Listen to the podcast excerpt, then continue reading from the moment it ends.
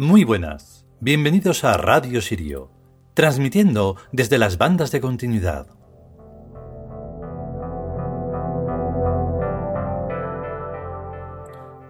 Qué importantísimo el capítulo de hoy, porque comprendiendo esto, podríamos salirnos de nosotros mismos, o sea, dejar por completo el ego bien guardado en una caja, tirarla a un mar muy profundo y entonces continuar continuar de tal manera en el que esa importancia que se dan muchos, sin saber por qué, porque es que si no se le da importancia a cosas del pasado que todavía repercuten ahora y repercutirán en el futuro, ¿qué importancia va a tener lo que cualquier desgraciado de los que están por ahí haciendo ruido se le tiene que dar?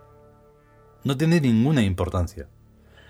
Entonces, una vez que se sale de uno mismo, dejando todo eso que hemos dicho bien guardadito y en no profundo, entonces surge una cosa que es muy interesante, que es de lo que estamos hablando, del lenguaje de los dioses. Que aunque suene muy yo que sé cómo puede entenderlo cada uno, da igual. Lo que importan son los hechos. Vale, ¿qué hechos hacemos con esto? Bueno, mm, mover cosas en, la inteligencia. Lo que más se precisa ahora mismo, como siempre, es la inteligencia, que está faltando a raudales. Por eso estamos como estamos. Ya no solo por lo del confinamiento este del virus, sino el virus en sí mismo, que está transformándolo todo porque no saben manejarlo o no quieren, porque están aprovechándolo para, para eso, para abusar de todo lo que se puede hacer cuando estás en, en prisión y entonces, pues, lo que se necesita es inteligencia. Y justo cuando he dicho esa palabra, Logic se ha quedado anulado. Váyatela. Bueno, el caso es que esa inteligencia es importantísima, así que bueno, que vamos con el capítulo, que me enrollo.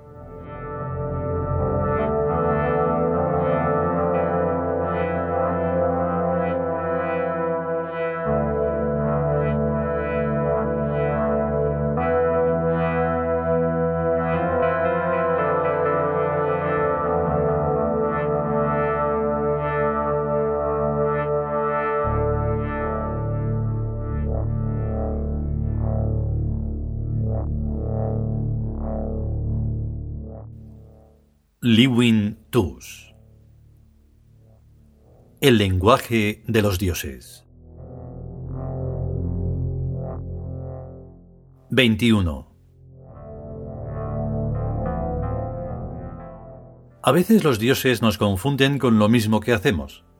A veces queremos atajar un camino tomando una trocha facilona o que ahorra tiempo, y la trocha se complica y se convierte en un camino más largo. Incluso así, los dioses nos favorecen. La fe en los dioses es una cosa rarísima. Racionalmente no existen pruebas para creer en la existencia de los dioses, ni en sus milagros y favores. Pero a la vez hay otras pruebas que certifican la existencia de los dioses y de sus milagros y favores. Es un problema que no es matemático, ni filosófico, ni físico, sino de otro orden de cosas que nunca en el pasado fue tomado en consideración. La interrelación del psiquismo con los acontecimientos. El hecho de tener que equivocarnos para poder acertar es un contrasentido en lógica racional, pero comprobable hasta la saciedad en la vida diaria. Ello nos enseña a desconfiar de nuestras certezas y a confiar en nuestras inseguridades. Tal actitud nos coloca en un estado de indeterminación que es indispensable para movernos libremente en la presencia del azar y de sus infinitos imponderables, convirtiéndonos en un atractor de acontecimientos que de otro modo no podrían suceder.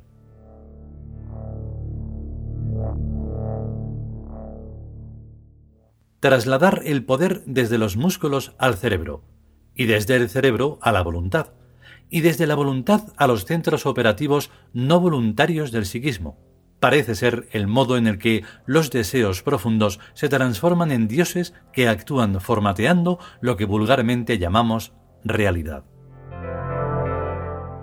El poder evidentemente existe en alguna parte, pero solo se muestra en la forma que quiere a quienes quiere mostrarse y sin compromiso alguno con nadie, o ya no sería el poder.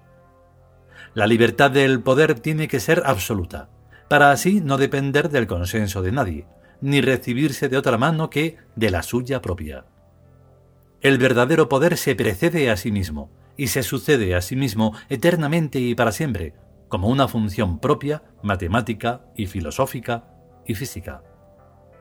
La función del poder es ser el poder. El poder no es una acumulación de voluntades, ni de súbditos, ni de dinero, ni de cosas apetecibles para otros, sino de un sí mismo ajeno e indiferente a sí mismo. El poder puede, simplemente puede, pero no tiene nada que demostrar. No hay juicio que pueda juzgarle, pero si se le juzga, los juzgadores tienen que hacer una parodia que no será nunca un verdadero juicio. La indiferencia del poder para consigo mismo es una forma absoluta de libertad, pero es también a la vez una forma absoluta de esclavitud respecto a todos los seres que haya en su entorno infinito. La esclavitud del poder anula la libertad de los seres de todas las naturalezas, convirtiéndolos en sujetos pasivos del activo querer y poder del poder indiferente, asimismo, pero interesado en absolutamente toda la fenomenología. Cada ser y cosa y constelaciones de seres y cosas interesan a el poder poniéndolo a favor o en contra de sus voluntades como destino que es total y absoluto de la realidad. El poder es ello en sí mismo, pero se manifiesta en algunos casos, parcialmente en seres y cosas, como a través de velos y sombras que siluetean vagamente su lejana presencia en todos los mundos.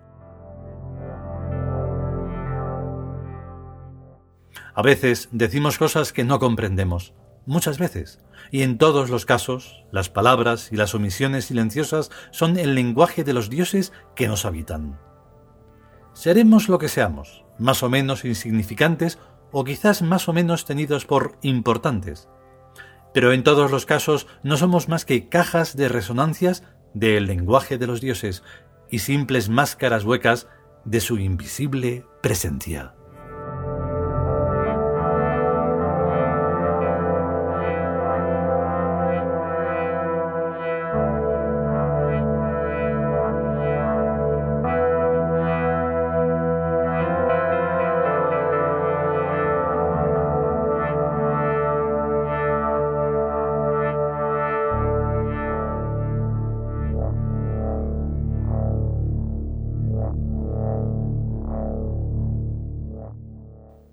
Y hasta aquí este vigésimo primer capítulo del libro El lenguaje de los dioses.